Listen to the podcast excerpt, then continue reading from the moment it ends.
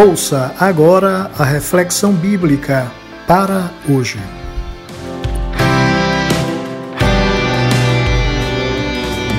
Olá, meu grande abraço para o pastor Valderi de Queiroz, em Natal, no Rio Grande do Norte, meu grande amigo. Deus o abençoe, em nome de Jesus. E para hoje, o voto de Jefté, parte 1.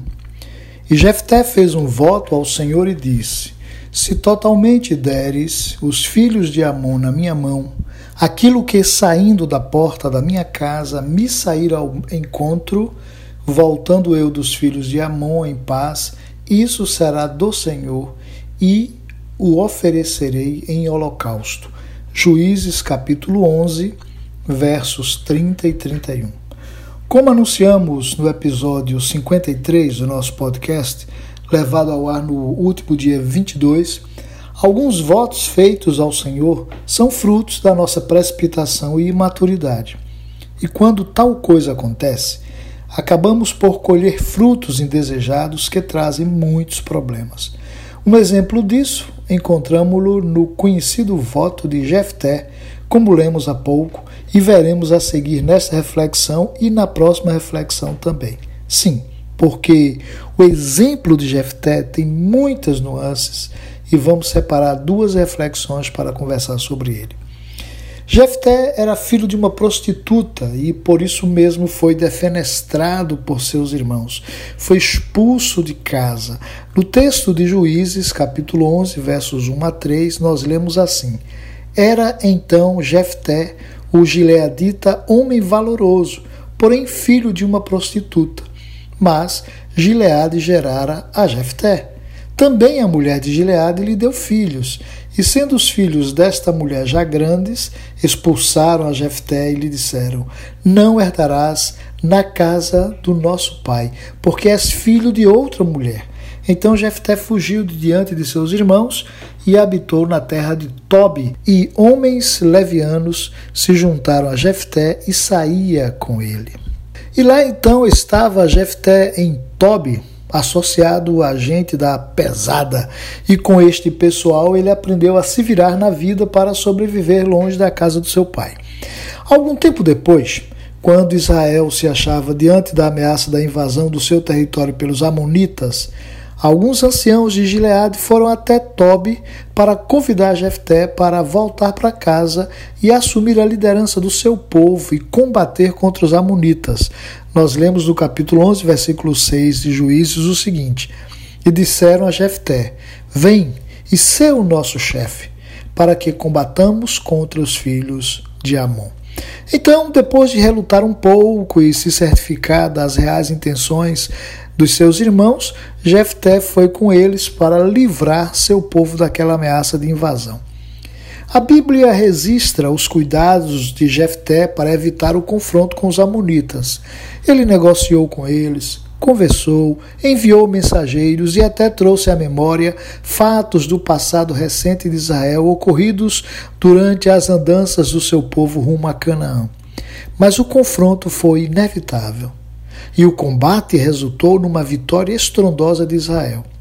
Entretanto, antes de sair à batalha, Jefté fez um voto: Se entregares os amonitas nas minhas mãos, aquele que vier saindo da porta da minha casa ao meu encontro, quando eu retornar da vitória sobre os amonitas, será do Senhor, e eu o oferecerei em holocausto. Isso está em Juízes capítulo 11, versos 30 e 31. Não haveria nada demais nesse voto se o que saísse ao seu encontro fosse um animal. Holocaustos e sacrifícios eram comuns como expressão de culto e adoração. Mas o problema é que quem saiu ao seu encontro, feliz com o seu retorno para casa, foi a sua filha Vindo, pois, Jefté a Mispá, a sua casa, eis que a sua filha lhe saiu ao encontro com adulfes e danças, e era ela única filha. Não tinha ele outro filho nem filha. Josué capítulo 11, verso 34. A sua única filha, jovenzinha, virgem, feliz, cheia de vida, foi saudá-lo no caminho feliz com o retorno do seu pai para sua casa, com danças, com palmas, com músicas. Foi receber o seu pai fazendo festa, alegre porque o seu pai voltava vitorioso para casa. Eu imagino o orgulho dessa menina. Eu sou filha de Jefté o juiz que lutou contra os Amonitas e venceu. Eu vou receber papai no caminho antes que ele chegue na porta da nossa casa. Não tenho como objetivo aqui promover aquela velha discussão se de fato Jefté sacrificou literalmente sua filha em holocausto. Particularmente, eu não acredito nisso. Jefté conhecia bem a lei e as tradições e sabia que sacrifícios humanos eram considerados como uma abominação em Israel. Nós lemos em Levítico, capítulo 18, verso 21, e da sua descendência não darás nenhum para fazer passar pelo fogo perante Moloque, e não profanarás o nome do teu Deus. Eu sou o Senhor. Levítico 18, 21. No Deuteronômio, nós encontramos orientações claras quanto a essa proibição de sacrifícios humanos. Lá em Deuteronômio, capítulo 12, versos 29 a 31, a gente lê assim: Quando o Senhor teu Deus desarraigar de diante de ti as nações aonde vais a possuí-las, e as possuíres e habitares na sua terra, guarda-te que não te enlaces seguindo-as depois que forem destruídas diante de ti, e que não perguntes acerca dos seus deuses, dizendo: Assim como serviram essas nações aos seus deuses, do mesmo modo também farei eu. Assim não farás ao Senhor teu Deus, porque tudo o que é abominável ao Senhor, o que ele odeia, fizeram eles a seus deuses, pois até os seus filhos e suas filhas queimaram no fogo aos seus deuses. Ora, era proibido pela lei o sacrifício humano os pais eram proibidos de sacrificar seus filhos, porque aquela já era uma prática comum em Canaã, já era uma prática pagã corrente naquele tempo. Então, Jefté conhecia esses princípios da lei Além disso, é sabido, de acordo com Levítico 27, que Jefté poderia redimir a sua filha mediante o pagamento de um resgate, mas ele não se valeu desse recurso garantido na lei e levou adiante a ideia de executar o seu voto. Ele também sabia que poderia voltar atrás e substituir a sua filha por uma oferta de resgate, e assim ele cumpriria o seu voto. Mesmo assim, ele não se valeu deste recurso da lei. Embora haja ainda dezenas de tantos outros argumentos a favor da ideia de que ele não sacrificou literalmente sua filha, há outras tantas pessoas que defendem a ideia de que Jefté levou a cabo o seu voto e sacrificou a sua mocinha num altar em holocausto.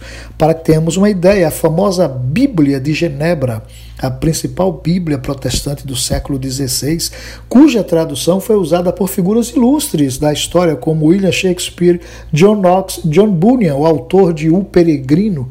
Esta Bíblia de Genebra diz o seguinte ao comentar o texto do livro de Juízes, abre aspas, Jefté derrotou os amonitas, mas durante a batalha fez um voto precipitado ao Senhor com base no qual foi obrigado a sacrificar a sua filha querida como holocausto. Decididamente eu ouso dizer que a interpretação literal desse texto é um equívoco e que, embora Jefté tenha se mantido fiel ao Senhor e o seu voto tenha lhe trazido tantas dores, a sua história termina de maneira surpreendente e extraordinária. Mas, se o voto de Jefté foi cumprido, e o sacrifício não foi literal. Como se deu o fechamento dessa história? Então, a fim de que a nossa reflexão não fique demasiadamente longa, descaracterizando o formato que desejamos dar ao nosso podcast, eu vou deixá-los com essa pergunta. E amanhã, na nossa reflexão de amanhã, voltaremos, se Deus assim nos permitir, para conversar sobre esse dilema enfrentado por um homem bom, um pai de uma única filha, apaixonado por sua família e que só queria agradar a Deus. Por enquanto, eu o convido a partilhar esse podcast com seus irmãos e amigos, a fim de que a família do Para Hoje continue crescendo para a glória de Deus. Esperamos continuar amanhã e eu tenho a expectativa de que você será grandemente abençoado com a conclusão dessa reflexão sobre o voto de Jefté. Tenha um dia de paz, Deus o abençoe, em nome de Jesus. Eu sou o pastor Eliu Rodrigues e tenho o prazer de fazer chegar até você de segunda a sexta-feira esta reflexão bíblica e sugiro que você compartilhe com quem precisa ouvir esta porção da palavra de Deus. Se você deseja conversar conosco sobre o conteúdo dessas reflexões, escreva um e-mail para para hoje 2021 gmail.com. Será um prazer fazer contato com você.